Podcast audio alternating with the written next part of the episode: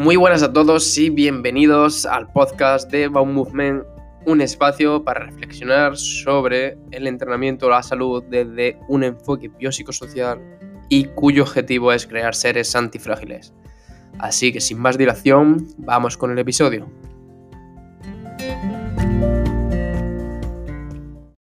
En este episodio he tenido pues la oportunidad de hablar con un antiguo profesor mío que fue de secundaria y con el que me llevo bastante bien.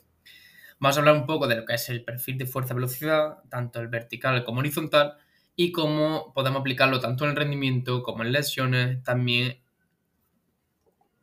Nosotros nos movemos más rápido o menos rápido porque aplicamos fuerza.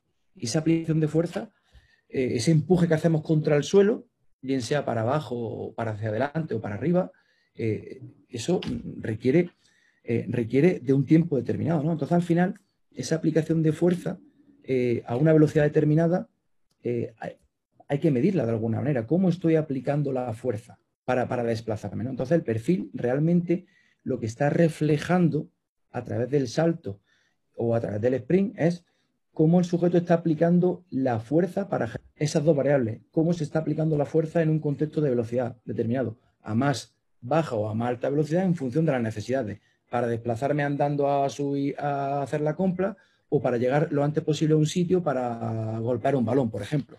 Pues en cualquiera de esas acciones estamos aplicando fuerza en el tiempo y a una velocidad. Entonces, tratamos de el perfil de estar representando cómo cualquier persona hace eso. Ya estoy un poco introduciendo cómo el perfil puede tener una cabida en todos los ámbitos, en el ámbito de la población de, de salud pública, en el ámbito de salud deportiva o en el ámbito del, rendimiento. Para, eh, para, acercarte al cómo deberías estar, eh, el cómo debería es el, valor óptimo de cada persona, es la referencia. Sería como tu mejor estado, ¿no? Pues ya hay, esto por lo menos te permite saber hacia dónde tienes que orientar tu entrenamiento para, para dar tus mejores resultados, tu mejor capacidad de aplicar fuerza. Si hablamos del perfil del salto, que voy a saltar más, sino que además eh, seguramente a nivel lesional pues tendremos una mejor predisposición a, recuperarme, a prevenir lesiones. Es decir, el que yo no esté aplicando la fuerza como debería, tiene una implicación en el movimiento. Es decir, si, hacemos un símil con, con, la, mecánica, por ejemplo, si hablamos con, de un coche, o si un coche, eh, por muy potente que sea, por muy deportivo que sea, no tiene un buen ajuste en cuanto a temas de amortiguadores y demás, pues sí, el coche sigue siendo igual de bueno, pero seguramente a la larga puede tener algún tipo de avería porque no le funcionan bien los amortiguadores, porque no tiene que la rueda, al final tiene unas consecuencias, se le gastan los neumáticos, el coche eh, no es igual de estable, igual el coche es el mismo, pero le faltan ajustes, ¿no? Por tener un perfil óptimo, al final lo que te permite es que tu movimiento de algún modo sea de mejor calidad y que te degrades menos, es decir, que si haces un movimiento continuado de mucha intensidad, que de algún modo lo toleres 320. Diríamos, son iguales, llegan a la vez al mismo sitio, pero la cuestión es, ¿han hecho lo mismo en el suelo para llegar a la vez al mismo sitio? Y posiblemente no. Ahí está la clave. Porque igual uno ha llegado porque al principio ha aplicado mucha fuerza y una vez que ya va lanzado, eh, la fuerza la ha aplicado de manera diferente y necesita mejorar a partir del método 20 y quizá otro todo lo contrario. Al principio eh, eh, al principio lo ha, hecho, muy mal, pero luego ha ido progresivamente, una vez que ya, ya ha balanzado la inercia, ha ido aplicando mejor la fuerza. Muy buenas a todos y hoy tenemos el placer de hablar con Víctor Cuadrado, que fue profesor mío de, secundaria y que a día de hoy pues, está trabajando en la universidad y también se dedica a una parte de investigación. Para que te conozcamos un poquito mejor, Víctor, cuéntanos un poquito quién eres y a qué te estás dedicando actualmente. Hola, buenas tardes. Bueno, en primer lugar, agradecer la, invitación. Para mí es un placer y sobre todo un orgullo el, poder eh, eh, interaccionar, intercambiar opiniones con un antiguo alumno de secundaria, pues que, da alegría ver que sigue teniendo inquietudes, que sigue creciendo a nivel profesional, creciendo mucho y que, que luego tiene como objetivo pues, seguir aportando y enriqueciendo a los demás. Y eso, y eso es algo que, a los que de alguna manera hemos contribuido en su formación cuando era, cuando era un peque, pues es un orgullo. Pues como bien decías, pues vengo del ámbito de la, educación en, mi inicio, pero siempre lo, he compaginado con el alto rendimiento y, con, la investigación, bueno, hasta que llega el momento que, por cuestiones personales doy el, salto y, actualmente pues estoy vinculado a docencia universitaria. Eh, trabajo en la Universidad Autónoma de Madrid, soy profesor ayudante doctor, eh, imparto asignaturas vinculadas a la condición física y salud en, el área de la, educación primaria y las asignaturas de entrenamiento, evaluación del rendimiento en el, en el grado de ciencia del deporte y además coordino el grado, el grado, el máster oficial que tenemos en ciencia de la actividad física y el deporte y bueno, y además pues estoy muy involucrado en diferentes proyectos, tanto de salud, de rendimiento y bueno, y también hacemos labores de asesoramiento, algún, algún deportista, alguna, alguna federación, siempre en el ámbito de la fuerza, alto rendimiento en general y la fuerza en, en particular. Vale, perfecto. Eh, como quiero que sea también un podcast, que al final porque pues, la gente lo entienda, que sea así también algo menos, tampoco muy serio. Es decir, ¿qué te parece si, si empezamos con qué errores crees que, has cometido a lo largo de tu carrera y de lo que más has aprendido? Pues los principales errores en un principio fue el no tener presente el dicho de solo sé que no sé nada.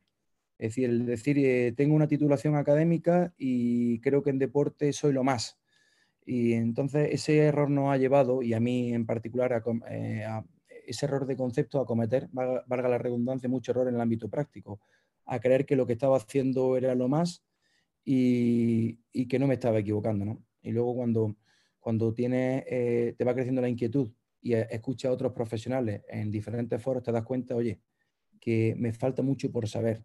Entonces, eh, actualmente Actualmente eso ya ha cambiado, es actualmente aunque sea profesor universitario e imparta formaciones, siempre que puedo voy, a formaciones de gente que, que, es más buena que yo, inclusive gente que, a priori puedes parecer que, no está en tu nivel curricular, pero te aporta mucho y aprendes, ¿no? Y el principal error ha sido el, creer que ya lo sabía todo y el prescribir muchas veces y no replantearme si lo que yo había prescrito, que al final estamos para prescribir de algún modo movimiento, ¿no? Pues que eso estaba, estaba solucionando la, la circunstancia. Eso creo que para mí ha sido lo, principal. Vale. Eh, para quien tampoco lo conozca, es decir, seguramente son los trabajos del perfil de fuerza-velocidad, de la curva, etc. Y Víctor es uno de los investigadores que investiga con Jiménez Reyes, que pues, al final son de los, máximos primeros junto a JB Mori. Entonces, si, si puedes decir algún error que hayas cometido a nivel de investigación y cómo, cómo vive la investigación desde dentro, es decir, cómo se vive desde dentro de esa investigación. A ver, la, investigación como tal, nuestra filosofía de trabajo siempre ha sido eh, una, investigación por, por, y para la aplicación, porque eh, es cierto que veníamos de, una corriente eh, donde no teníamos término medio, o éramos muy, muy, muy empíricos de experiencia en el campo, o éramos muy, muy, muy de laboratorio, ¿no? Entonces lo que hemos intentado, eso había que, había que, había unirlo, ¿no? habíamos, deberíamos o creíamos que teníamos que tener eh, entrenadores que, desde una demanda que surge en el contexto, eh, de solventarla con la ciencia y volverla al contexto. ¿no? Entonces, la investigación lo que, lo que, lo que me, el principal aprendizaje es que, necesitamos aplicarla. Y lo que nos estábamos dando cuenta en los primeros diseños experimentales que hacíamos que era de poca aplicación. Me acuerdo cuando empezamos a trabajar con plataformas de fuerza, dinamométricas de fuerza, dispositivos muy de laboratorio, muy mecánicos, poco portables, donde decían muy bien cuándo yo puedo hacer esa valoración y sobre todo con esos datos, cómo los puedo utilizar para el entrenamiento. ¿no? Entonces, el principal error era el no buscar la, aplicabilidad, que hoy en día no, nos planteamos. Porque es cierto muchas veces en el contexto de la investigación eh, estás pensando, oye, es un revisor te lo puede echar para atrás porque el análisis estadístico, porque eh, la manera de cómo los grupos han organizado se han medido. Y hay veces que ahora eso lo sacrificamos pensando, oye, eh, si algún revisor me tira para atrás el, diseño, pues pruebo en otras revistas, en revistas de, mayor aplicación, porque reproducir una situación de laboratorio y luego pretender que tenga aplicación en el campo, pues no, no funciona. Entonces, el principal error que hemos tenido ha sido eso, el, no plantearnos que la ciencia está para aplicarla, si no, no, si no, no tendría sentido. En ese, en ese sentido, deberíamos aprender mucho más del área, del área médica. Cuando se hacen ensayos clínicos de que estaban probando fármacos y demás, no es ni nada menos que para aplicarlo a la población. Nosotros hacíamos muchos diseños de laboratorio con un estudio muy complejo a nivel biomecánico y a nivel de fisiología, neurofisiología, que después nos, repercutían en, los mejores entrenamientos y entrenamientos más adaptados, ¿no? Y el error para mí era ese, el, que no estamos teniendo mucha aplicación. Entonces eso es lo que intentamos. creo que al final eso es clave, es decir, pocos lo hacen, pero el intentar investigar para aplicarlo es, yo creo que al final es que para eso se debería investigar y creo que por ahí vais por muy buen trabajo. Eh, si quieres, vamos a empezar a hablar del perfil de fuerza-velocidad y la primera pregunta sería de ¿cómo le explicarías a una persona que nunca ha escuchado lo que es eso? Es decir, que ahora mismo va a decir, ¿eso qué es? ¿Y cómo le explicaría de forma simple qué es el perfil de fuerza y velocidad? A ver, eh, si empezamos de la parte más sencilla, si, hablamos de, la esencia del movimiento humano, al final somos, somos personas que nos movemos en un espacio y, nos movemos mediante algo tan sencillo como teniendo en cuenta la ley de Newton. Sí, nos movemos porque aplicamos fuerza. Vale que hay una orden del sistema nervioso para que un, un músculo, grupo de músculo eh, se, se, contraigan y esa, contracción genere que una palanca, en este caso una articulación, se mueva y nos desplacemos por el espacio, ¿no? Y siempre luchando contra la gravedad, ¿no? Porque tenemos esa fuerza de la gravedad que, con la que, tenemos que luchar para, no caernos, ¿no? Bien, pues bajo esa esencia, nosotros nos movemos más rápido o menos rápido porque aplicamos fuerza. Y esa aplicación de fuerza, eh, ese empuje que hacemos contra el suelo, bien sea para abajo o para hacia adelante o para arriba, eh, eso requiere, eh, requiere de un tiempo determinado. ¿no? Entonces, al final, esa aplicación de fuerza a una velocidad determinada hay que medirla de alguna manera. ¿Cómo estoy aplicando la fuerza para, para desplazarme? Entonces el perfil realmente lo que está reflejando a través del salto o a través del sprint es cómo el sujeto está aplicando la fuerza para generar ese movimiento, cómo la intensidad necesaria para tú avanzar, para tú despegarte del suelo, para tú acelerar, cómo la estoy produciendo en, un ese espacio, en, un, tiempo determinado, a una velocidad determinada. Es decir, realmente estamos estudiando el movimiento. Muchas veces, cuando hablamos de la fuerza eh, en general y, la medíamos, cuando simplemente hacemos valoraciones dinámicas, eh, pero básicas, es hablábamos de la RM, fuerza, vamos, estamos viendo cuánta, que la capacidad que tengo de mover una carga una sola vez, pero eso no representa el cómo me estoy moviendo por el espacio, porque al final nosotros bien sea en nuestro día a día o en un gesto deportivo, lo que nos estamos es moviendo. Y, muchas veces lo que no tenemos es tiempo para movernos, tenemos el menos tiempo posible. Entonces, ese perfil, de algún modo, te está representando cómo ese sujeto se mueve, se mueve o es capaz de moverse ante esas, acciones que son intensas o de las cuales no tienen que ser rápidas. Porque todos, para movernos, tenemos que empujar y tenemos que aplicar fuerza en un tiempo determinado a una velocidad determinada. Entonces, el perfil fuerza-velocidad está reflejando esas dos variables, cómo se está aplicando la fuerza en un contexto de velocidad determinado, a más baja o a más alta velocidad en función de las necesidades, para desplazarme andando a, subir, a hacer la compra o para llegar lo antes posible a un sitio para golpear un balón, por ejemplo. Pues en cualquiera de esas acciones estamos aplicando fuerza en el tiempo y a una velocidad. Entonces, tratamos de el perfil de estar representando cómo cualquier persona hace eso. Ya estoy un poco introduciendo cómo el perfil puede tener una cabida en todos los ámbitos, en el ámbito de la población de, de salud pública, en el ámbito de salud deportiva o en el ámbito del, rendimiento. Vale, al final sí por resumir, es decir, sería al final con el perfil de fuerza-velocidad podemos ver cuánta fuerza aplica y en cuánto tiempo, por así decirlo, ¿no? De forma sencilla. Sí, bueno, más que cuánto tiempo es, la, a, la velocidad. Es decir, ¿qué, capacidad tiene ese sujeto de aplicar fuerza a altas y a bajas velocidades, a diferentes velocidades? Sería que al fin de cuentas es, eh, el, aplicar fuerza muy rápido pues es lo mismo que aplicar más fuerza eh, eh, eh, o, la misma fuerza en menos tiempo o, más fuerza en menos tiempo. Sí, al final, si hablamos en biomecánica, la curva fuerza-tiempo, fuerza-velocidad van de la mano, con lo cual el conocer el perfil, de algún modo sabes cómo aplica la fuerza a determinadas velocidades y por tanto el tiempo cobra protagonismo, que luego podríamos hacer alusión al tiempo, ¿no? Vale, eh, si te parece, decir, para que la gente lo entienda, aunque no lo esté viendo directamente, es decir, si se imaginan directamente por lo típico de, gráfica, ¿vale? donde hay dos palitos, eh, la parte izquierda de, la, de, ese perfil, ¿a qué correspondería? Es decir, normalmente se miden dos o tres partes de, esa, de ese perfil, es decir, ¿cómo correspondería más o menos?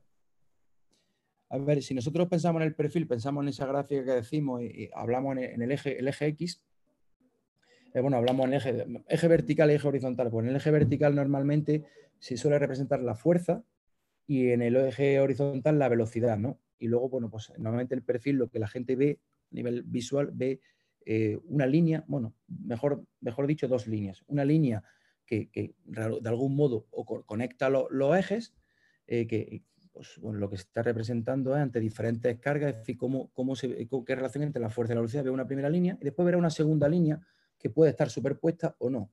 Y dice, bueno, ¿qué nos está reflejando el perfil? Nos está reflejando una de esas líneas, dice cómo esa persona actualmente está aplicando la fuerza y otra línea, la que, la que se superpone o no, puede estar así o así, está diciendo cómo, el cómo debería, porque el perfil, lo que, eh, para hacerlo hay que meter una serie de datos, eh, de datos de, longitud de pierna y demás, que lo que, lo que está es individualizando, es decir, para una persona en concreto, es decir, esta persona así es como está y así es como estaría.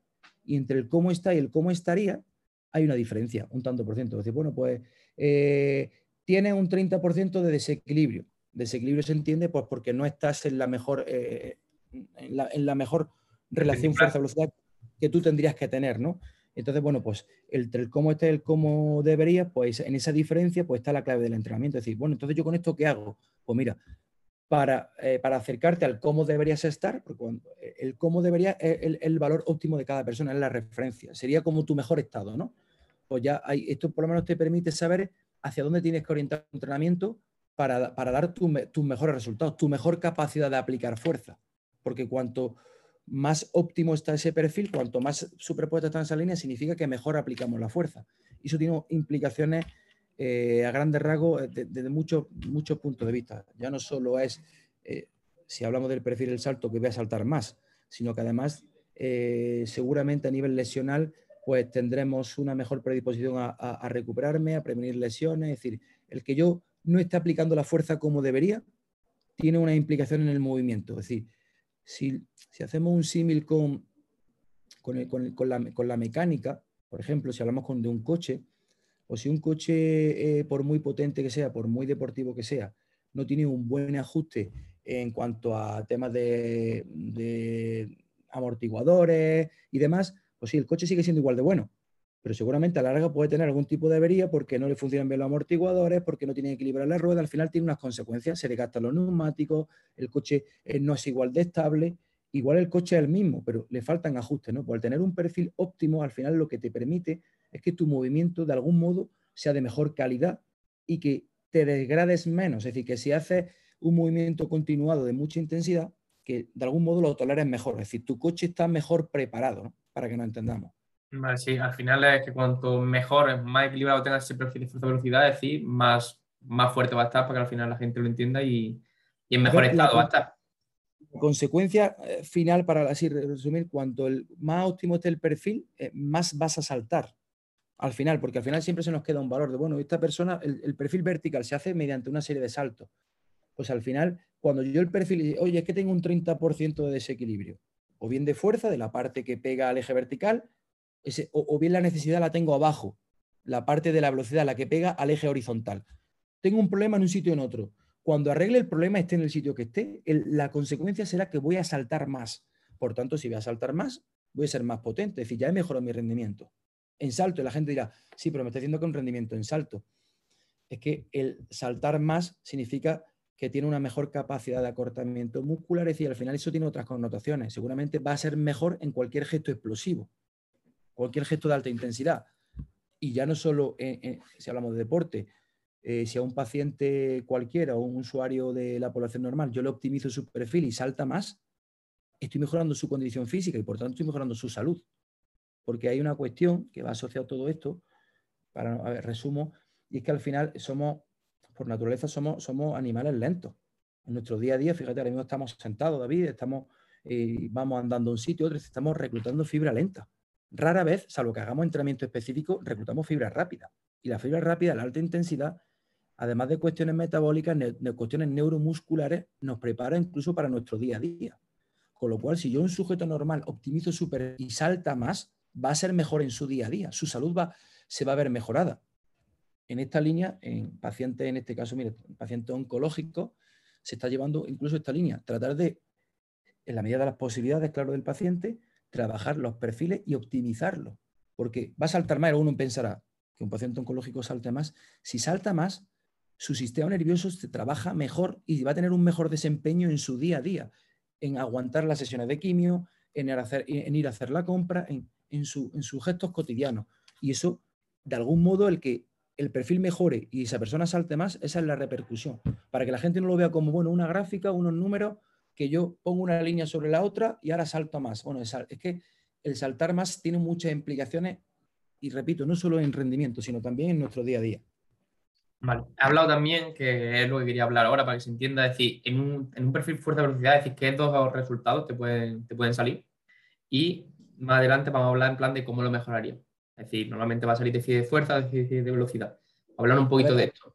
Sí, por resumir, eh, bueno, el perfil, por final, como son unas líneas y son cuestiones mecánicas, pues sí te salen valores de F0, de V0, pero bueno, si sintetizamos, lo principal es ver el cómo está. Si hay o no desequilibrio, lo que se llama SV, lo veré por ahí como FV imbalance, como desequilibrio, es decir, entre el cómo estoy y el cómo debería, ¿qué diferencia hay? Y luego esta diferencia, ¿qué corresponde? ¿A la parte de arriba de la fuerza o a la parte de abajo? Con lo cual lo principal es decir, ¿dónde tengo el problema? ¿En la fuerza o en la velocidad? Para saber dónde tengo que focalizar mi entrenamiento, en la fuerza o en la velocidad. Porque luego hay otros valores que da que no son determinantes. La gente, para aquellos que un poco más, para tratar de, cubrir todas las posibilidades, evidentemente, pues si hablamos de fuerza y velocidad, tenemos datos de potencia, porque la potencia es fuerza por velocidad. Y la gente le suena que los gestos explosivos, las acciones intensas, son potentes. Cierto. ¿Qué ocurre con el perfil? Y es una cosa que hay que tenerla clara. Que eh, cuando el perfil está desequilibrado, la potencia no es tan determinante. Si lo determinante es arreglar donde tenga el problema. Es decir, si yo tengo un problema en la fuerza, arreglo el problema de la fuerza. Y si tengo un problema en la velocidad, arreglo el problema de la velocidad. Y cuando lo tenga arreglado el problema que sea, y ya estén las dos líneas, y ahora estoy como debería, ahora sí me interesaría mejorar la potencia. Pero si yo tengo un problema en una, en, una variable, es decir, arriba o abajo, y me, y me obsesiono y solo quiero mejorar la potencia, ¿voy a mejorar mi rendimiento? Seguramente no. Es decir, ¿se puede ser más potente el perfil puede tener datos más, más vatios por kilogramo de peso, más yo soy más potente y no mejorar mi rendimiento funcional. Sí, se puede dar el caso, porque la potencia fuerza por velocidad. Si yo mejoro una de las dos variables, pues la potencia mejora, pero si no mejoro la que debo, la, potencia puede seguir mejorando porque es un producto, pero, pero el resultado en el movimiento no se va a ver reflejado. Muchas veces tenemos el concepto, más potente es mejor. Es mejor si hay un equilibrio entre la fuerza y la velocidad. Si están en equilibrio, esas dos líneas están superpuestas, entonces sí me interesaría ser más potente. Si no estoy en equilibrio, primero arregla el problema que tenga. Porque a veces cuesta pensar, oye, si yo, me, yo quiero ser más explosivo, imagínate, y, y, y más un entrenamiento con carga alta, no te parece que no tiene sentido. No, no. Tiene sentido en un principio. Cuando te arregle el problema de arriba, se superponga, ahora seguiré trabajando otro, otro, otro tipo de entrenamiento para, para hacer temas explosivos. Pero si no trabajo en primer lugar dónde tengo el problema, entonces la potencia no, no, no, no nos está diciendo lo suficiente. Vale, sí, al final la clave sería equilibrar, equilibrar básicamente el, problema. Saber dónde tengo el problema y trabajar primero para arreglar ese problema. Y una vez que ya lo hayamos arreglado, entre comillas, o hayamos reducido ese desequilibrio, porque luego ese desequilibrio alguno dirá, pero ¿Cómo sé si es bueno o malo o tal? Normalmente ese desequilibrio suele ser un tanto por ciento. Y eh, se puede catalogar como, como necesidades altas, medias o bajas, por así decirlo. Es decir, eh, por debajo del 30%, ya, eh, del 30%, de entre el un 30%, pues se puede decir que es un desequilibrio bajo. Las necesidades no son muy altas, pero ya a partir del 30-40 significa que ya tenemos una gran necesidad, ¿no? En función de la necesidad, pues ahí va la segunda parte de la pregunta que me, que me hacía, era el cómo orientar el trabajo que eso es otra historia. Que, a ver, eso depende un poco del contexto. Eh, una, de las cosas que nosotros nos preocupaba fue eh, decir, bueno, ya sabemos el perfil, ya sabemos que esta gráfica nos está diciendo, nos representa cómo está la persona, nos está contando si necesita más fuerza, más velocidad. Bien, pero claro, ahora tenemos que mejorarlo, ¿no? ¿Cómo mejorar eso, no? Sería un primer artículo donde la, la idea era esa, cómo mejorarlo, ¿no? Entonces simplemente lo que se propuso fue dos, grupos de trabajo. Uno de ellos entrenaba como, como parecía, ¿no? Como quería. Un entrenamiento estándar, como podemos hacer muchas veces cuando no se entrena en base a, una herramienta. Y luego otro grupo que entrenaba en función de lo que necesitaba. Entonces, en función de lo que necesitaba, se hizo. Si necesita eh, todo, todos iban a entrenar con seis ejercicios a la semana. Todos. Entonces, que necesitan mucha fuerza, mucho de arriba, de esos tres ejercicios, era tres de la parte más alta, dos de la parte un poquito más baja y uno de la, de la siguiente parte. Siempre era de la mitad de la curva hacia arriba. Que, tu necesidad, en lugar de ser alta necesidad, era de una necesidad eh, un poquito más baja, por lugar de ser 3 arriba, pues se, repartía en, por ejemplo, en 2, 2, 2. Siempre esos seis ejercicios se ubicaban en función del, porcentaje. E, ese artículo hay, bueno, hay una tabla, que eso sí puede servir un poco de, referencia, donde se ve en función del el tanto por ciento esa distribución. Pero la idea, ¿cuál era? La idea era decir, bueno, en función de dónde tengas el problema, te doy más trabajo ahí o no. Versus lo que hacían todos lo mismo. Entonces, lo que se vio fue que el que entrenaba en función de sus necesidades mejoraba más rápido, mejoraba más. Entonces, lo que evitamos que era por lo que muchas veces pasa en entrenamiento, que es la selección natural. Y es que tú propones un estímulo igual para mucha gente y hay gente que le viene bien y hay gente que no. Con esto lo que demostramos era que si ese estímulo se acerca a la necesidad de ese sujeto, es decir, a dónde tiene la necesidad de fuerza o de velocidad, ese sujeto, la tendencia es que mejora. Ese fue un primer, un primer trabajo. Pero luego había otro segundo trabajo y dijimos, vale, muy bien, pero mejora, pero ¿cuánto tiempo necesitamos para mejorar? Entonces, lo que se vio es que cuanto más desequilibrio tiene, es cuando, cuanto mayor ese tanto por ciento del, cómo está el cómo debería, más tiempo necesitas para... Y alguno dirá, bueno, y a mí el tiempo me puede mm, no ser determinante, porque tengo todo el tiempo del mundo, pero claro, hay gente que no tiene tanto tiempo. Me explico, hay contextos deportivos donde dice, oye, tú me estás diciendo que como tengo un desequilibrio de un 50%, necesito eh, en torno a unas 16 semanas. Claro, te dice que, lo que yo, 16 semanas son casi cuatro meses. En cualquier deporte de competición regular, cuatro meses, si tú me estás diciendo que en, cuatro, hasta que no pasen cuatro meses no hago esto, pues eh, cuidado, mal vamos. No significa que en esos cuatro meses el, sujeto no vaya a rendir, que la gente con esto a veces no, no, lo interpreta, sí va a rendir, pero no está rendiendo como deberías. Es decir, es ese coche que sigue siendo rápido y explosivo, pero, pero alguna de sus partes, pues al no estar equilibrado, está sufriendo. Es decir, te estás dejando, por así decirlo, rendimiento por el camino. esa sería un poco la, idea. Y al dejarte rendimiento por el camino, a largo plazo igual puedes tener algún, algún tipo de daño. ¿no? Entonces, eso es la decisión que te puede llegar a, cualquier entrenador, a cualquier eh, monitor o que lo quiera utilizar. Dice, oye, si tengo una necesidad de arreglar esto pronto, si sé por estos trabajos que, han publicado que si tengo un gran desequilibrio necesito más tiempo, pues al, plantearme si el trabajo de fuerza, en lugar de hacerlo una vez a la semana, pues igual lo tengo que hacer dos o tres veces, porque necesito acortar ese tiempo. Bueno, lo que te ayuda un poco es, a gestionar tus decisiones. Cuando hacemos ciclos de entrenamiento, ¿por qué el ciclo va a durar dos semanas? ¿Por qué tres? ¿Por qué tal? No, no, debería durar en función de, tus necesidades. Entonces no tengo que planificar con eh, etapas cerradas. Hasta aquí fuerza máxima o lo que sea. No, no, es que esta persona tiene el problema aquí arriba y hasta que no se lo arregle no trabajo otra cosa. Y si eh, ese problema es de un porcentaje alto, necesita más que otro compañero, otra persona, que ese problema sea de un porcentaje más bajo. Entonces, ahí está esa individualización del entrenamiento. Igual esta persona necesita tres sesiones semanales y esta otra necesita una. Para llegar a un mismo fin, ¿eh? que las líneas estén superpuestas. Así de manera muy, muy resumida. sí, más o menos creo, creo que ha quedado clara. Y de forma en plan para que la gente se haga una idea o decir, al final tenga algo, cierto ejemplo, es decir, por ejemplo, en la parte de arriba, decir, ¿qué ejercicio, por ejemplo, destinaría o con cargas la parte de la mitad y la parte de abajo? Para que la gente al final diga, vale, pues ya por lo menos sé lo que es. En ese, en ese trabajo, otro de los objetivos, y además lo enlazo con lo que decíamos al principio, era el de aplicación. Es decir, oye, esto está muy bien, pero tenemos que buscar ejercicios de fácil conocimiento por, por todo el mundo y ejercicios donde el material sea sencillo. Entonces, eh, si se ve en el artículo, que son ejercicios muy básicos, eh, que no es tanto el ejercicio, sino más la carga. la carga. Es decir, sentadilla completa, un trabajo de prensa o un trabajo de peso muerto, ejercicio conocido. ¿Qué ocurre? Que lo que cambia es la carga. Evidentemente, si yo utilizo, y porque la idea era poder utilizar la mayoría de los ejercicios en todas las necesidades. Es decir, ¿para qué? Por si tengo un grupo de personas igual no dispongo de tanto material, pero, pero, sí, pero si yo a lo mejor a todo le puedo hacer una sentadilla, a todos. Lo que pasa es que la carga va a ser diferente en función de la necesidad.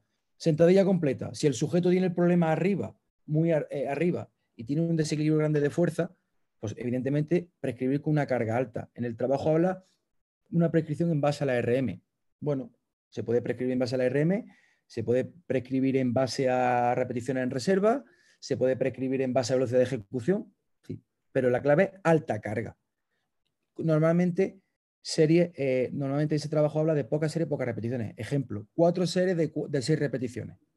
¿Por qué series con repeticiones tan bajas? Porque son cargas altas, porque el punto de partida es carga alta y porque lo que se pretende es que esa carga alta, que es una cosa que nunca se debe olvidar, se mueva a la máxima velocidad posible. Y alguno me dirá, pero si la carga es muy alta, ¿cómo que a la máxima velocidad? No. La idea sería a la máxima intencionalidad, que lo mueva lo más rápido posible, porque lo que estamos trabajando es una cuestión neural. Y lo que queremos es reclutar esa fibra rápida que no está trabajando, que es la que, entre otras cosas, me está haciendo que ante, ante una carga alta yo no tengo una buena predisposición. Con lo cual, serían, eh, por eso se prescribe poco volumen. Sería intensidad alta con poco volumen. Por ejemplo, eh, tengo un desequilibrio de un 50% de fuerza. Pues eh, cuatro series de seis repeticiones con del 85% hacia arriba. Yo, quien dice 85% dices con dejándote dos repeticiones en reserva o dices con una velocidad de ejecución que la última repetición acabe a, no sé, 0,4, no sé, en función de cada uno del conocimiento que tenga. Pero la idea sea esa. Eh, una intensidad alta o muy alta. Imagínate que ahora vamos un poco hacia abajo. En lugar de tener un desequilibrio de un 50, tengo un desequilibrio de un 30. Pues igual, en lugar de trabajar un porcentaje de un 80-85, pues igual me veo un porcentaje de un 60%. Que imagínate que dice, no, pues ahora tengo un problema mm, en la parte de abajo. Al contrario, de velocidad. ¿Qué ocurre? Que si el problema lo tengo de velocidad, la necesidad que tengo es de mover mi propio peso corporal lo más rápido posible. Lo más rápido posible. Y hay personas, que esto es una cosa que es un que importante, para los cuales su propio peso corporal es mucho. Es decir, si una persona, imaginaros, volvemos a la gráfica, tiene el problema aquí abajo, tiene una necesidad de velocidad, ¿por qué salta poco? En el, salto, en el perfil ha salido que salta poco y, sale que tiene una, necesidad de, de, velocidad.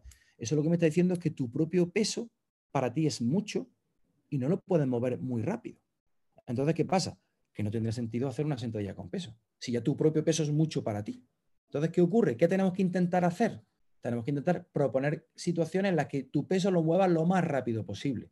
Aquí es donde entran en juego los medios asistidos. Que cojamos cualquier elástico y hagamos una sentadilla con goma. Pero claro, una sentadilla con goma, si lo que queremos es facilitar que tu cuerpo vaya más rápido hacia arriba, pues tenemos que hacer que la, la energía elástica de la goma vaya hacia arriba. Es decir, sería colocar la goma por encima nuestra. ¿Para qué? Para cuando yo bajo hacia abajo, hago esa fase céntrica, esa flexión de rodillas, la goma se tensa y luego yo intento ir para arriba y esa intencionalidad mía, junto con la energía elástica de esa goma, tira hacia arriba y hace que mi cuerpo suba más rápido. Pues eso sería un, fíjate, el, ejercicio sea de sentadilla, pero en lugar de con una, con una barra muy pesada, sería con una goma que me tira hacia arriba. Y el ejercicio, a fin de cuentas, son movimientos similares y, lo único que varía es el tipo de carga. Ahí, respecto a eso de la carga, no sé si a ti por tu experiencia, pero lo de trabajar con intensidad alta, la gente se cree que trabajar cinco repeticiones ya significa que está trabajando alta intensidad y no se olvida la carga. Es decir, me explico mejor, que a lo mejor le pone una carga para un RIR de 8 y lo que está haciendo de 5 repeticiones está diciendo que está haciendo fuerza máxima. No sé si a ti por tu experiencia ves que la gente le cuesta mucho esa intensidad. Bueno, eh, al final es algo que ocurre, que sí es cierto que eso viene un poco de los sistemas piramidales. Los sistemas piramidales antiguos eran esos que se asociaba al número de repeticiones y el porcentaje de una cualidad. Es decir, si es fuerza máxima, entonces la gente escucha fuerza máxima, tal, y pocas repeticiones. Al final, la clave es lo que decíamos antes, la intencionalidad. Entonces, eh, perfectamente, no hemos hablado de, la, recuperación, pero eh, si yo me tuviese que decantar por, por una recuperación entre repetición para que se haga la repetición lo mejor posible, inclusive no tener por qué trabajar si no quiero con repeticiones en reserva, eh, porque al final la repetición en reserva eh, está, de alguna manera está, está, está monitorizando la fatiga también. Es decir, si me dejo más o menos repeticiones en función de lo que puedo, ¿no? Pues eh, igual la clave está en hacer las 5 o 6 repeticiones, hacerlas sí o sí y no en función de la fatiga. Y para hacerlas sí o sí hay que, hay que utilizar recuperación. Es decir, este método no está reñido, por ejemplo, con, la metodología del clúster, la recuperación entre repetición. Le digo al sujeto, en estas seis repeticiones, tú hazla lo más fuerte que puedas. Descansa, puedes descansar hasta 30 segundos. hay trabajos por ahí en el Reino Unido que han trabajado hasta, han descansado hasta 3 minutos. A nivel logístico, 3 minutos entre repetición es mucho, ¿no? Pero 15, 20, 30 segundos, lo que necesites para volver a recolocarte, a, descansar y poder, dar lo máximo en cada repetición.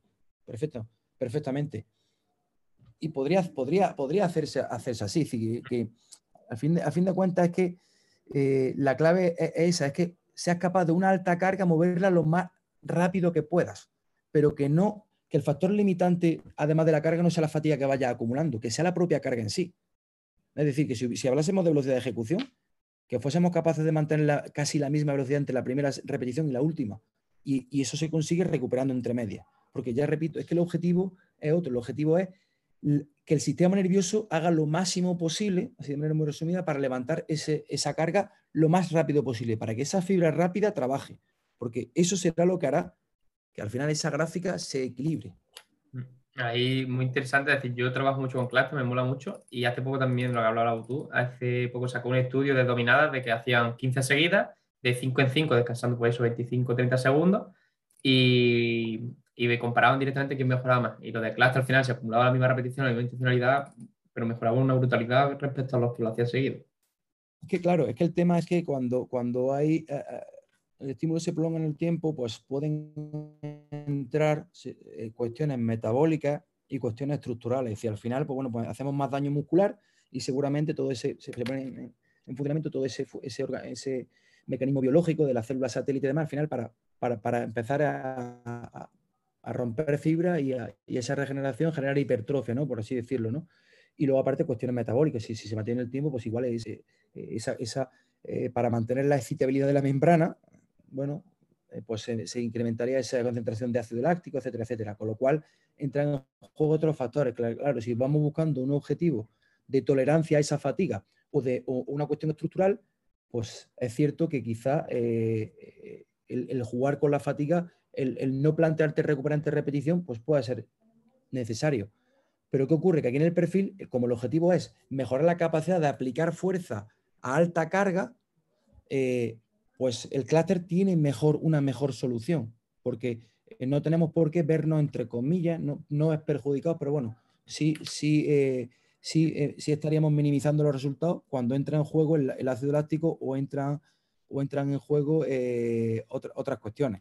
Entonces, el clúster es una muy buena solución cuando el objetivo es neural, es neuromuscular. Si el objetivo es generar hipertrofia o tolerar la fatiga, porque imagínate que te, estás preparando una competición de dominada eh, de, máximo número de dominadas, pues al final la fatiga, sí, la contracción muscular en condiciones lácticas, en condiciones de fatiga, hay que trabajarla. Pero si el objetivo es optimizar el rendimiento de aplicación de fuerza a alta carga, no tengo por qué trabajar con ácido láctico.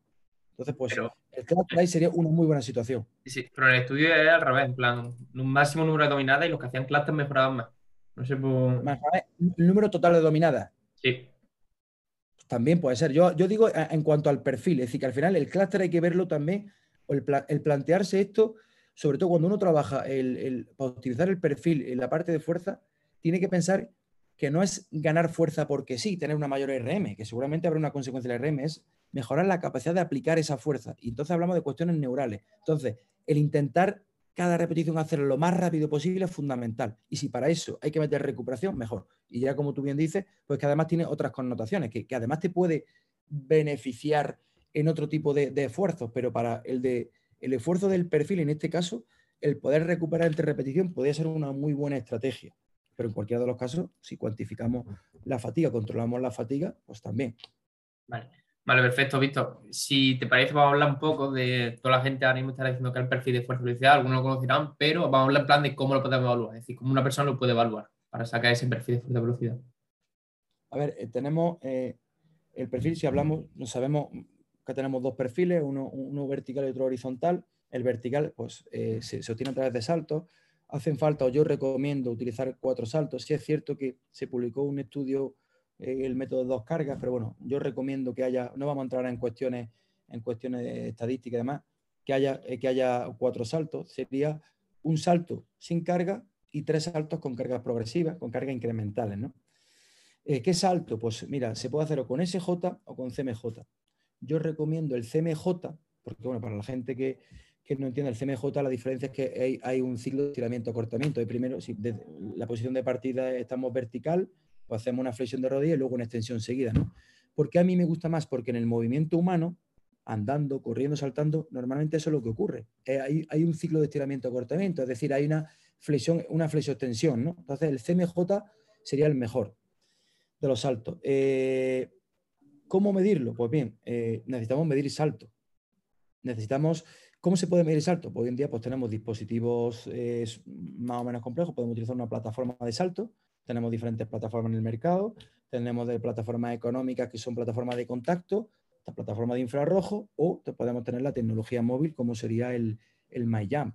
Al final de cuentas, todos los dispositivos lo que te dan es altura de salto por el tiempo de vuelo. Es decir, según el tiempo que tú estás volando, pues hay una fórmula, la fórmula de Bosco, que te dice, eh, este sujeto ha saltado tantos centímetros. Con lo cual necesitamos medir cuatro saltos, uno sin carga y tres con cargas progresivas. La gente puede pensar, eh, bueno, ¿cuántas cargas? Pues al final, eh, la elección de la carga un poco depende de cuánto salte el sujeto sin carga. ¿Por qué? Porque el perfil, un buen perfil, debería, eh, la última carga ser aquella en la que te permita saltar 10, 12 centímetros. ¿Qué pasa? Que imagínate que el sujeto con tu propio peso corporal, a mano de cintura, salta 20 centímetros. ¿Qué ocurre? Si le pone una, carga, una primera carga muy alta, quizá ya su altura de, salto cae tanto, pues que al final ya con la primera carga ya está, por, está en torno a los 15 o 14. Claro, pues luego qué carga sigues incrementando eh, que sea válida, ¿no? Eh, porque al final eh, la, idea sería que el sujeto, vale, que termine saltando 10-12, pero tampoco es conveniente que termine saltando muy poco, porque si, si termina saltando demasiado poco, son sujetos que no están acostumbrados a trabajar con cargas, quizá pues van a modificar la técnica, se pueden hacer daño y demás. Entonces, nosotros a veces protocolariamente, si tenemos que buscar una, una reglita, pues decir, venga, pues eh, salto sin carga, con 10 kilos, con 20 kilos, con 30 kilos. A lo mejor, pero luego que te he dicho con, con 30, pues dice, no, puede ser 30. No puedo hacer subida de 10 en 10, porque necesito hacer subida de 5 en 5. O en mi caso, con una vez que he hecho con niños, he tenido que subir de 3 en 3 kilos. Depende de cuánto salte sin carga. Entonces, eh, no se puede dar un valor eh, de referencia en plan, en plan cerrado, porque depende de cuánto salte el sujeto. Muchas veces y cuánto salta el sujeto ha sido, eh, ha sido un poco la consecuencia del método. Me explico. Eh, a lo mejor un sujeto que salta muy poco no puede utilizar una barra convencional. Una barra convencional, por poco que pese, igual pesa 8 mm, kilos. Igual es mucho. Igual he tenido que utilizar las barras que se utilizan a veces en body pump. Son barras que son huecas, que podemos poner discos de kilo 25, 2 kilos y medio, ese tipo de discos de colores, porque, porque ese sujeto o ese niño hay que subir de muy poco en muy poco. O utilizar un chaleco lastrado que el sujeto sigue teniendo las manos a la cintura y el chaleco, como lleva diferentes compartimentos, pues igual, bueno, pues le pongo un saquito de arena por delante y otro por detrás, que están medios que son de un kilo, entonces simplemente hago un incremento de dos en dos kilos. Entonces, el, incremento de la carga que tú le propones para hacer el perfil dependerá del sujeto. El perfil, el hecho que tú al, a la herramienta, que ahora hablaremos de ella, le metas el, el dato del salto sin carga y tres saltos con carga, ya te hace el perfil. Eso ya te lo hace. ¿Qué más necesita la herramienta? Necesita dos longitudes, dos longitudes que son, una de ellas es, el sujeto tumbado boca arriba, se le mide desde el trocánter mayor hasta la puntera del pie en hiperextensión. Y la gente dirá, bueno, ¿y por qué en hiperextensión? Porque tenemos que pensar que cuando nosotros despegamos del suelo, el pie, hay una hiperextensión de tobillo y, y, está la puntera del pie. Entonces, con lo cual, como lo que queremos es reproducir eso, tenemos que medir esa distancia. Y la segunda distancia es el sujeto eh, con una flexión de rodilla de aproximadamente 90 grados, igual desde el trocante mayor hasta el suelo. Y bueno, ¿y qué estoy buscando? Pues lo que está buscando es la diferencia entre cuando el sujeto está antes de despegar y en el momento de cuando va a empezar el salto. Porque ahí lo que vamos a medir es la distancia que recorre su centro de gravedad antes de despegarse del suelo. Eso se llama distancia de empuje. Ese valor es determinante porque lo que nos está diciendo es que cada uno de nosotros independientemente de lo altos que seamos, de lo, que midan nuestras piernas. Todos tenemos nuestra propia distancia de empuje. Y entonces eso es fundamental. El perfil, precisamente, te caracteriza a cada, a cada persona por separado porque está teniendo en cuenta lo que tú pesas, cuánto recorre antes de despegarte y lo que saltas con diferentes cargas. Entonces, por eso es una herramienta que individualiza. Entonces, tú tienes, necesitas el peso del sujeto, estas dos distancias, y necesitas la altura del salto con las diferentes cargas. Bueno, y evidentemente decirle a la herramienta, oye, ha saltado con 10 kilos, ha saltado 25, eh, con 15 ha saltado 23. Eso sería. Y, la altura de los saltos, sí. Y tu opinión vista, es decir, normalmente me ha dicho que utilizas el CMJ porque al final por artículo de estiramiento cortamiento está en nuestro día a día. Pero uno, en plan, una de las críticas que luego siempre he el CMJ es que, porque tú cuando mides, pues, mides 90 grados normalmente del salto, esa distancia, y muchas veces el CMJ no sabes cuánto baja, es decir, puede ser que baje más, baje menos, etc. Ahí, ahí es cierto que esa es una de las cuestiones. Se, puso, pone 90 grados porque muchas veces se asocia que que, cuando hay un ciclo de estiramiento o cortamiento en esa fase central se llega a los 90 grados. La realidad, realidad mecánica es que muy poca gente llega a los 90 grados. Entonces dice, bueno, ¿eso cómo se solventa? Cómo se solventa sería, luego, otra cosa fundamental ante todo esto es que tiene que haber una, educación previa, porque no todas las personas saben hacer un CMJ en condiciones, ¿no? Entonces hay que asegurarse que lo controlan, porque eh, hay veces que vemos que en, una misma medición el salto eh, va mejorando y creemos, y, a lo mejor la mejora es aprendizaje, es porque el sujeto tiene una mejor coordinación inter intramuscular y va saltando más porque está aprendiendo a saltar. Eso por ahí, ¿no? Entonces, ¿qué pasa? Una vez que el sujeto sabe saltar, para, corregir eso, una, una, muy buena, una buena manera de hacerlo sería, lo hace que salte y ya en alguno de los saltos le dices que cuando cae al suelo que frene, pero que no frene, que sé, que frene, normal, un gesto natural. Normalmente, eh, cuando el sujeto frena, todos frenamos y, flexionamos las piernas. A la flexión a la que llegan suele ser muy parecida a la angulación que adquieren cuando se van a despegar. Entonces, hay veces que esa segunda distancia, en lugar de decir ponte en 90 grados, eh, observa, observa, venga, salta, salta, en uno salto, dice, al aterrizar, cuando baja quieto, y, ahí coge y mide. Y, muchas veces muy diferente de 90, grados. Muy, otra, otra, otra estrategia que se puede hacer perfectamente con la cámara lenta del teléfono, grabarlo grabarlo porque lo que estás viendo realmente más o menos hasta dónde baja y tiene una referencia. Sí puede ser visual, pero bastante válida, decir, eso no son 90 grados. ¿Cómo? Ojo, ¿cómo? Si queremos tener un, ser mucho más exquisito y, si tú grabas a cámara lenta, luego ese, en ese fotograma en el cual tú ya ves que ha dejado de bajar el, el sujeto para ya empezar la fase concéntrica, es decir, que ahí está, pues con otra aplicación que existe muchas, medir la angulación perfectamente. Y lo mide, y después mide ahí, ¿no? Después pues ahí la distancia, ¿no? Se podría medir por ahí, bueno, sí, se podría hacer, pero bueno, para el fin de cuentas, eh, al final la experiencia te hace que si tomamos como referencia eso, es decir, la, bajada que tiene después en el aterrizaje, normalmente se suele corresponder mucho con la bajada que tiene la subida, porque eh, normalmente esa bajada pues depende de muchas cuestiones de retracción de la cadena posterior y demás. Y normalmente los sujetos somos así de caprichosos y nos movemos hasta rangos en los que estamos más o menos cómodos, sobre todo en movimientos involuntarios. Es decir, si yo te digo salta, bajo, no voy a bajar, salvo que tú me lo digas, no voy a bajar hasta 90 grados, sino un rango de movimiento cómodo porque ya empiezo a despegarme del suelo a levantar los talones. Bajo hasta donde me encuentro cómodo. Y en el aterrizaje pasa parecido. No aterrizo con las rodillas bloqueadas para no hacerme daño y en esa flexión no bajo voluntariamente hasta los 90 grados, sino a un ángulo cómodo para mí. Por eso es, por lo que digo que puede ser una, buena, una muy buena medida porque casi siempre se corresponde mucho. Sujeto frena en la bajada baja hasta donde normalmente baja para despegarse.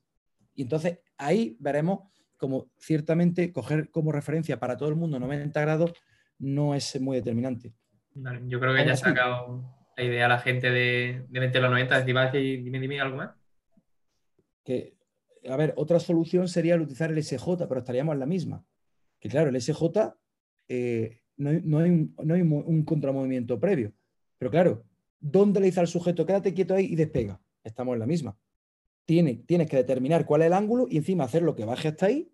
A ver, ¿es cómodo y no es cómodo? Normalmente, una vez que determinas cuál es el ángulo, normalmente solemos tener un, cualquier tipo de dispositivo, una pica o algo con un metro, para ver tal, para ver, decir, oye, pues esta persona, su, su punto está a los, no sé, imagínate, a los 55 centímetros. Entonces le coloca el palo y le dice, baja, baja, baja, baja, y cuando llega a los 55 centímetros dice, quieto, quédate quieto y salta. ¿Qué pasa?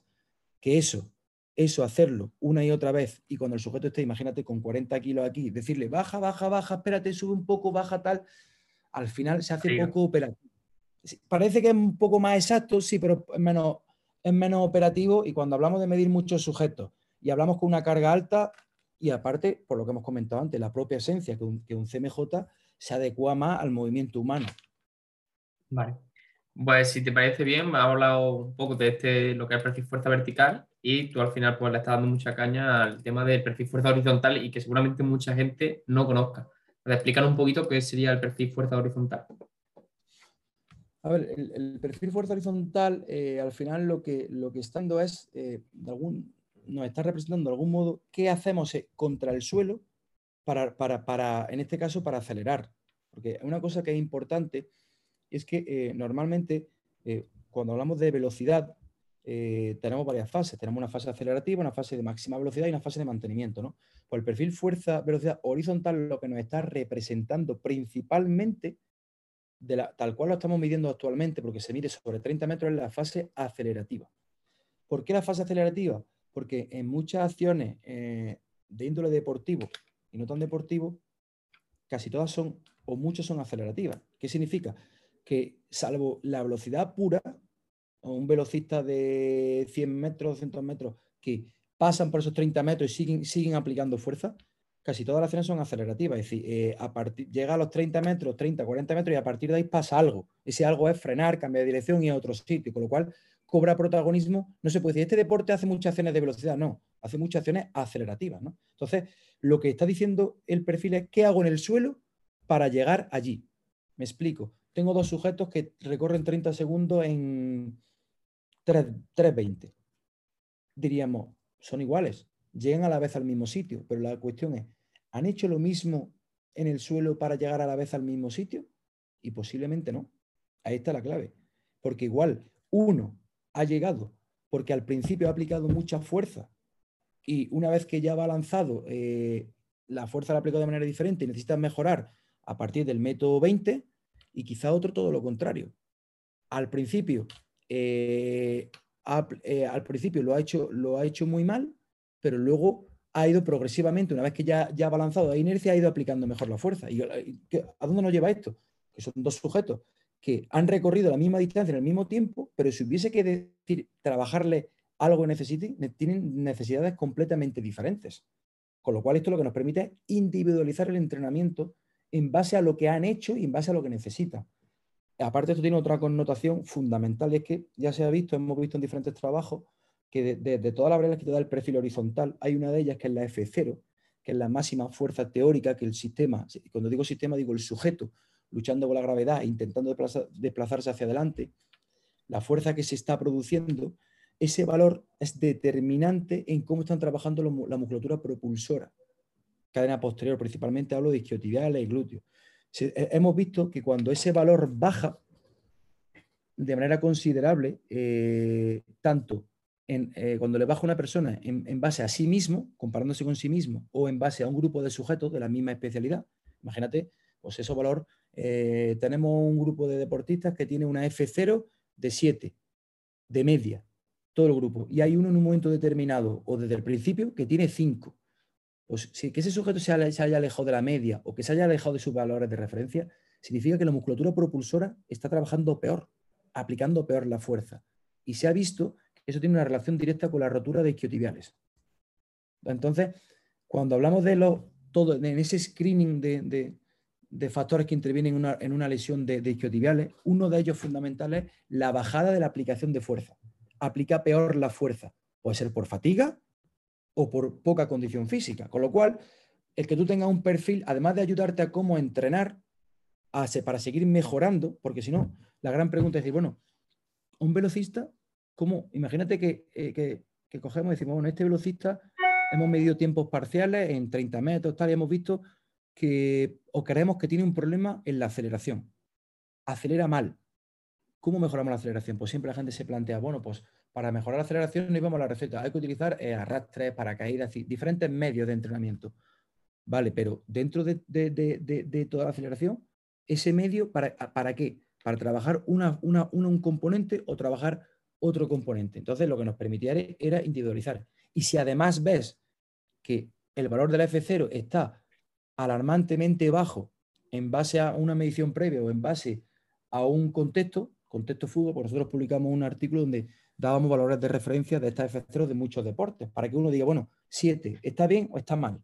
Bueno, pues que tengamos valores de referencia. Entonces te puede ayudar, además de decir, este sujeto tiene que mejorar la aceleración, además de, oye, le ha caído la F0, está, está en riesgo de tener una lesión, porque los diferentes trabajos, de hecho se ha publicado hace poco uno, otro, pero ya, ya veníamos viéndolo antes, era que, cuando algún sujeto tenía una recidiva de isquios, eh, o bien se rompía, en algún momento de todo ese periodo la F0 le había caído, o antes, o durante, o después le había caído. Con lo cual, además de que tengamos problemas en la colocación de la cadera, que hubiese eh, acortamiento muscular, que hubiese algún tipo de descompensación, problemas en la pisada, es decir, los diferentes factores que pueden intervenir, uno de ellos determinante era que el empuje contra el suelo para propulsarme y avanzar no era de la mejor manera posible. Y eso, tan complejo, pues tener un valor de referencia, pues que podemos decir, oye, pues está bien o está mal, ¿no?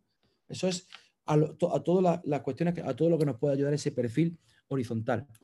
Pero luego hay otra cosa fundamental, fundamental. Y es, si volvemos al ámbito de la salud, eh, al final lo bueno del perfil es que el perfil lo que se mide es una aceleración. Es decir, que tiene un deportista, pues eh, e, esos 30 metros los va a hacer más rápido y va a tener un mayor pico de velocidad. Que tengo un abuelito que le digo, eh, recorra usted desde aquí hasta aquí lo más rápido que pueda. Igual va andando. Y va, claro, va a tardar mucho más y su pico de velocidad va a ser mucho más lento. Pero ese señor, para recorrer 30 metros, ha tenido que hacer fuerza en el suelo. Con lo cual, de alguna manera, estamos registrando valores mecánicos. Es decir, sabemos lo que ha hecho ese señor para llegar allí. ¿Qué pasa? Que si yo le aplico un entrenamiento a ese señor adaptado a él y, en base a sus posibilidades y le mejoro estas variables, ¿cuál va a ser la consecuencia? Que ese señor seguramente va a llegar, pasado un tiempo, después de un entrenamiento específico, va a llegar a ese sitio más rápido. Que una persona mayor llegue más rápido a un sitio seguramente tiene, seguramente no, seguro, tiene una implicación de coordinativa, mejor colocación de la cadera y otra, y otra cosa fundamental. Si ese señor tropieza y se cae, porque se puede caer igualmente, no es lo mismo que tu cadera esté mejor preparada para dar un paso hacia adelante, que igual te caes igual, pero no es lo mismo caerse a una velocidad que a otra.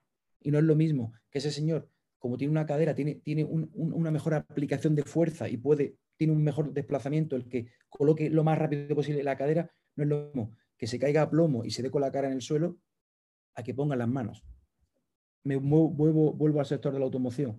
Un accidente de tráfico, desgraciadamente se da, pero no es lo mismo que el impacto sea 120 que sea 60, porque antes he frenado, pues las consecuencias no son, no, son, no son las mismas. Pues aquí pasa algo parecido. Es decir, si yo una persona, aunque sea del contexto que sea, le mejoro ese perfil horizontal, es decir, aplica mejor la fuerza y por tanto va a llegar más rápido, eso tiene unas implicaciones coordinativas neuromusculares fundamentales. Con lo cual, más allá de una, igualmente tendremos un valor, una curva donde vemos la fuerza, vemos la, velocidad, eh, vemos la potencia. ¿Qué ocurre a diferencia del otro? Que de momento, digo de momento porque eso no le queda mucho, no tenemos ese valor eh, óptimo. En el otro perfil vertical decíamos, así estoy, así debería. Necesito, tengo un problema de un 30%. Aquí de momento no tenemos el concepto del valor óptimo. Aquí simplemente lo que puedo, tengo unos valores que me salen de F0, de V0, de diferentes valores, valores pero el principal, la F0, como, como he comentado, eh, el decir, el compararme conmigo mismo en otro momento o compararme con respecto a un grupo. Si estoy entrenando un grupo de personas y hay una media, el por qué tú te alejas de la media evidentemente no me preocupa si se aleja por encima. Lo que más me preocupa es si se aleja por debajo, porque si se aleja por debajo de la media, como he dicho antes, está F0, porque algo puede pasar y normalmente puede ser una lesión de índole muscular. En muchos deportes ya sabemos que es el gran lastre, ¿no? Y bueno, y otras, consideraciones que puede tener, pero sí, de manera resumida, ¿qué es lo que nos puede dar el perfil horizontal? Sería eso. Al final, pensamos que nosotros somos, somos sujetos que nos movemos hacia adelante en sentido horizontal, con lo cual es fundamental. Y si uno me pregunta, los dos perfiles, que a veces alguno me pregunta, pues si tuviésemos que hablar de una carrera de velocidad, en los primeros metros hay un mayor componente horizontal, pero cuando pasan estos 30 metros, esa fase acelerativa donde ya el sujeto en lugar de ir más inclinado, aplicando fuerza, generando impulso, generando inercia, ya tiende a la verticalidad, que va a esa fase de máxima velocidad, quizá aquí ya cobra más protagonismo las fuerzas verticales. Hay algo horizontal, pero cobra más, protagonismo las fuerzas verticales junto con los parámetros de, bueno, de longitud, frecuencia y demás. Con lo cual, si tuviésemos que hablar de los velocistas puros o gente que recorre más de esos 30 metros, pues sería importantísimo trabajar los dos perfiles por, por separado. Que es jugador de fútbol, el perfil vertical viene bien para mejorar todo ese rendimiento del sistema nervioso, pero hay que priorizar mucho en el horizontal, puesto que él vive acelerando y desacelerando. Jugador de volei, ¿el, ¿el horizontal le puede venir bien? Pues no tanto, porque casi todo lo que hace es vertical, con lo cual cobra más protagonismo el perfil vertical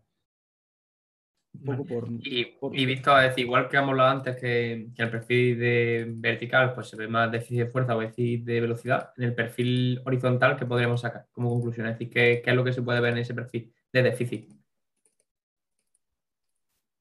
A ver, en ese perfil eh, de los valores que da, porque da, bueno, da F0, eh, que hemos dicho que está máxima fuerza, luego tenemos el RF, el ratio de fuerza, que es de toda la fuerza que estoy produciendo, cuánta realmente estoy utilizando en la dirección del movimiento. Eso es un dato en tanto por ciento.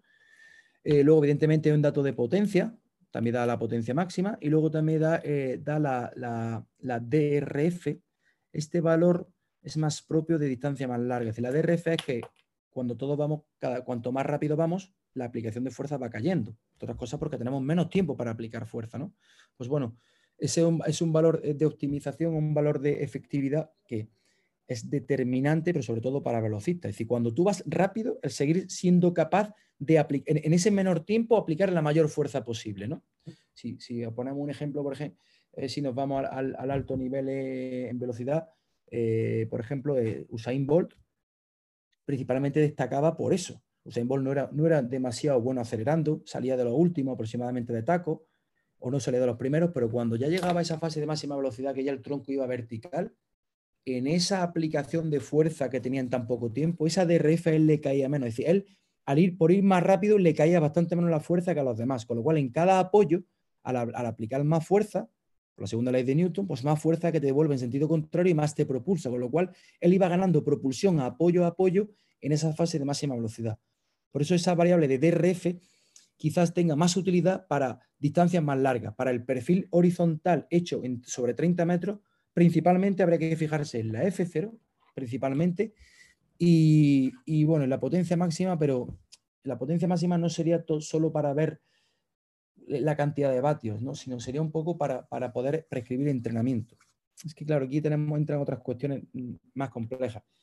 Eh, si yo tuviese que decir, bueno, el perfil eh, horizontal, ¿cómo puedo, ¿cómo puedo fraccionarlo? Porque hablamos sobre 30 metros. Pues si tuviésemos que que determinar eh, qué zona trabajar, si trabajar entre los primeros 10-15 metros o a continuación, pues si, si, queremos mejorar los primeros metros, porque así lo, hemos establecido, pues principalmente el entrenamiento debe ir orientado a la F0 y a esa RF. ¿vale? Y bueno, eso cómo se orienta? Normalmente con la tracción, la tracción o el empuje de, o el arrastre de, cargas pesadas, muy de pesada a muy pesada.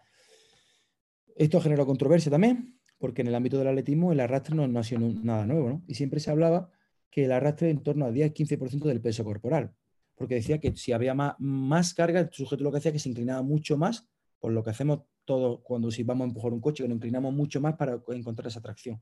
Entonces, en, el argot de atlético se decía que, claro, eso estaba desvirtuando la técnica. Entonces, eh, nosotros, eh, de todos los estudios de cinemática que se hace de colocación, se ha visto que la técnica, esa colocación del tronco es determinante cuando el sujeto ya pasa esa fase de máxima velocidad ya va vertical. Pero en la, primera fase, la desacelerativa, eh, eh, nosotros consideramos que el sujeto haga lo que tenga que hacer con la colocación de su tronco para producir la máxima fuerza posible. Con lo cual, no nos preocupa tanto que ese estímulo, si yo propongo una carga muy pesada, que incline demasiado el tronco. Eso no nos preocupa. De hecho, hay estudios cinemáticos que avalan esto, que esa inclinación del tronco excesiva o acentuada porque lo que arrastra es muy pesado, no está repercutiendo negativamente después en la, máxima velocidad. Que es lo que, porque hay gente que, tiene cierta reticencia a la, carga pesada por eso. ¿no? Entonces, si yo tengo que mejorar ese primer tramo, carga de pesada muy pesada. ¿Qué sería carga pesada muy pesada? Pues te puedo decir que del 65% de tu peso corporal en adelante hubo un trabajo donde se vio que cargas por encima del 80% ayudaban a mejorar ese F0. Es decir, si tú determinas que necesito mejorar esos primeros 10 metros de acelerativo y esos primeros 10 metros se caracterizan desde el punto de vista mecánico por la F0 y por la RF, la mejor manera es empuje o arrastre de cosas muy pesadas. Llámese un arrastre, llámese correr una, pendiente muy inclinada con peso, porque al final lo que te lleva es que a, que en el suelo tienes que el pie está más tiempo y está intentando hacer mucha fuerza para avanzar, ya el medio lo, adaptamos. Si decimos que no, que el problema lo tenemos en adelante, en, la segunda fase de acelerativa, ahí cobra protagonismo la potencia. Por eso te decía antes que era un poco más complejo. Dice, bueno, ¿y qué tengo que intentar? Pues tengo que intentar proponer la carga que, que optimice la potencia. Claro, el perfil como tal voy a hacer un dibujo, no sé si para que para, para, para un poco que nos, que nos orientemos. Va a ser, formato audio, va a ser difícil que, lo vea. Ah, vale, vale, bueno, bueno, pues. Pero hazlo, hazlo, porque también va a ser para YouTube, entonces directamente lo puede hacer y que cuando se suba a pues YouTube lo vean. Si nosotros vemos, vemos aquí, la, eh, eh, esto sería el perfil fuerza-velocidad, la relación fuerza-velocidad, y paralelamente tenemos aquí esta, eh, esta, bueno, esta descripción de, lo que sería la potencia. ¿Qué ocurre? Que si nosotros determinamos que tenemos que entrenar esa zona y esa zona eh, mecánicamente se caracteriza por la potencia máxima, esa segunda fase de esos 30 metros, ¿qué pasa? Que aquí, este punto de potencia máxima lo alcanzamos a una determinada velocidad. Por tanto, tendríamos que ver qué carga es aquella la que me, me obliga a correr a esta velocidad. Eso se puede hacer, pues ¿cómo sería? Se, suele determinar con, cargas progresivas, es decir, al sujeto se le van proponiendo diferentes, eh, diferentes pesos, es decir, hace arrastres, pues ahora con el 10, con el 10, con el 15, con el 20, diferentes arrastres y se mide la velocidad para ver qué arrastre es que cuando el sujeto va a tope alcanza esta velocidad, porque cuando alcanza esa velocidad está alcanzando ese valor de potencia. Eso sí lo queremos determinar de manera precisa, individual. Imagínate que alguno me diga, sí, pero yo no puedo estar haciendo un test incremental, no tengo manera de estar midiendo la velocidad en cada carga para saber cuál es la carga. Aproximadamente entre un 65-67% del peso corporal, aproximadamente es la carga con la que se consigue la potencia máxima. Resumiendo, primera parte de, de la fase acelerativa, carga desde el 65 en adelante. Porque claro, no le va a poner sujeto directamente. Es que he leído un artículo de Jiménez Reyes que el 80%, no todos los sujetos pueden empezar con el 80%, pues podemos empezar progresivamente, pero que sepamos que la tendencia sea llegar a eso. Y si determino que necesito o que quiero trabajar la segunda fase, esa fase que, de la cual es más responsable la potencia, pues entonces ahí, al contrario, del 65 hacia abajo. Igualmente, igual no empiezo por el 65, empiezo del 40, 40 y tanto hasta llegar al 65. Si un poco queremos esa receta de eh, carga en base al peso corporal para mejorar una zona de, la, aceleración del perfil u otra, ¿no? Así de manera resumida. Y todo esto para mejorar el qué? La aceleración, esos primeros 30 metros. Si luego hablásemos de otra distancia, pues ya entrarían las fuerzas verticales y entrarían este, este factor de eficiencia que te digo, la DRF. Pero bueno, la DRF tiene otros condicionantes. Y ya aquí aprovecho un matiz, un inciso, porque la gente piensa en medios horizontales y piensa arrastre y también piensa en paracaídas, porque es un medio horizontal. Pero claro, aquí ¿por qué hago el inciso? Porque el paracaídas, para que ofrezca resistencia, un paracaídas se infla cuando vamos a la máxima velocidad. Por tanto, cuando yo voy lo más rápido que puedo, se infla el paracaídas y, y me tira, ¿no? Claro, si ya voy a la máxima velocidad, ya se ha acabado la fase acelerativa. Por tanto, ese estímulo, para lo que me ayuda es para mejorar esa DRF que he dicho, que es más características de la fase de máxima velocidad. Si yo quiero mejorar el perfil horizontal, es decir, la fase acelerativa, un paracaídas no sería un buen medio, porque hay, veces, y veo por ahí, gente que propone igualmente un arrastre un paracaídas. El arrastre genera la resistencia al principio. Tú vas luchando contra el arrastre y cuando ya disminuye, a medida que va, va generando inercia, disminuye el coeficiente de fricción, te, te supone menos si tú ya lo llevas mejor, pero la resistencia está al principio. Y el paracaídas, la resistencia está al final, cuando tú vas lo más rápido posible. Con lo cual, son medios horizontales, pero el objetivo a nivel mecánico es completamente diferente. Con lo cual, para aquellos que utilicen un paracaídas para mejorar la aceleración, que sepan que no es el mejor medio. ¿De acuerdo? Salvo que lo quiera, te aventura, lo quiera utilizar, no sé, si cuesta arriba. Pero ahora, si cuesta arriba eres capaz de generar la velocidad suficiente para inflar el paracaídas, ole tú. Pero no, a priori no es el mejor medio para mejorar el perfil horizontal. Lo digo un poco porque yo sé que esa receta a veces gusta. No te, iba a preguntar yo por eso, te iba a preguntar por tu opinión sobre el paracaídas, pero ya creo que la has dicho, la has dejado clarita, así que de lujo.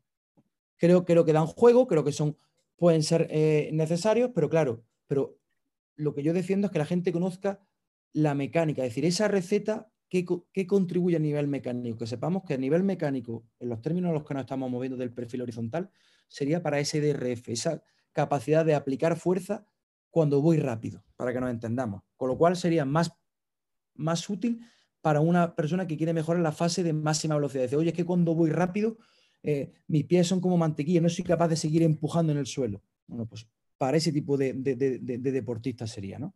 Para un mediofondista, por ejemplo. Los mediofondos actualmente se está, en muchos casos llegan igualados y porque todos tienen grandes consumos de oxígeno y demás, pero ya en los últimos metros tienen que reacelerar, seguir yendo eh, rápido, ¿no? Pues a lo mejor ese fondista que ya tiene de partida poco nivel de fuerza o ya por la fatiga acumulada eh, ya le cuesta empujar, se va hundiendo, pues a lo mejor utilizar este tipo de medios puede ser un buen recurso, ¿no? Un poco para que veáis la situación, pero para una persona que quiere mejorar esos primeros 30 metros, el paracaídas no sería el mejor medio.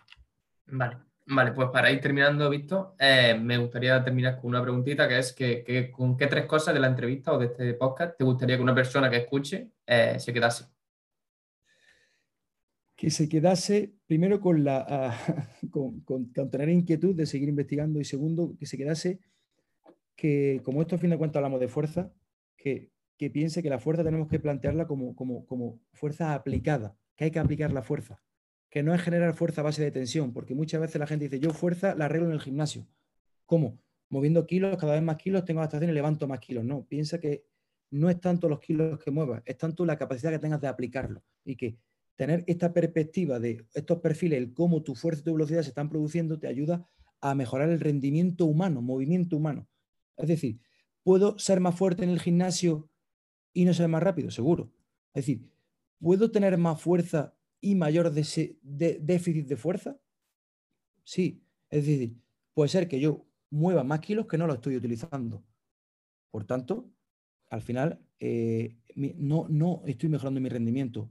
Si mi objetivo soy un, eh, soy un levantador de peso, si levanto más kilos, sí. Pero si lo que quiero es utilizar esa fuerza para aplicarla para mi día a día, para mi deporte, no la estaría aplicando. Con lo cual me quedaría con eso, con pensar que la fuerza se aplica, se produce y se aplica. Si solo la produzco y me genera adaptaciones de que, oye, que muevo más kilos, vale, pero esos 10 kilos de más que mueves significa que, que tienes un mejor desempeño en, tu, en, el movimiento humano, en el que sea. Que nos planteemos eso. Vale. Y sobre todo la inquietud. Vale, perfecto, Víctor. Pues para ir terminando, directamente ya está, un placer. Quiero que diga un poquito de dónde te puede encontrar la gente, que seguro que le ha encantado la entrevista y pues dónde pueden tener contacto contigo y con esto pues estaría. Bueno, pues eh, contacto conmigo pues eh, a través de bueno, mi correo electrónico, el, correo corporativo de la Universidad Autónoma, victor.cuadrado.one.es y bueno, ya, se puede, hacer un primer contacto y porque bueno, en redes sociales no, no soy demasiado de redes sociales y a raíz de ahí pues cualquier cosa que necesiten o tal, pues yo encantado de atenderlo y más si vienen de tu parte.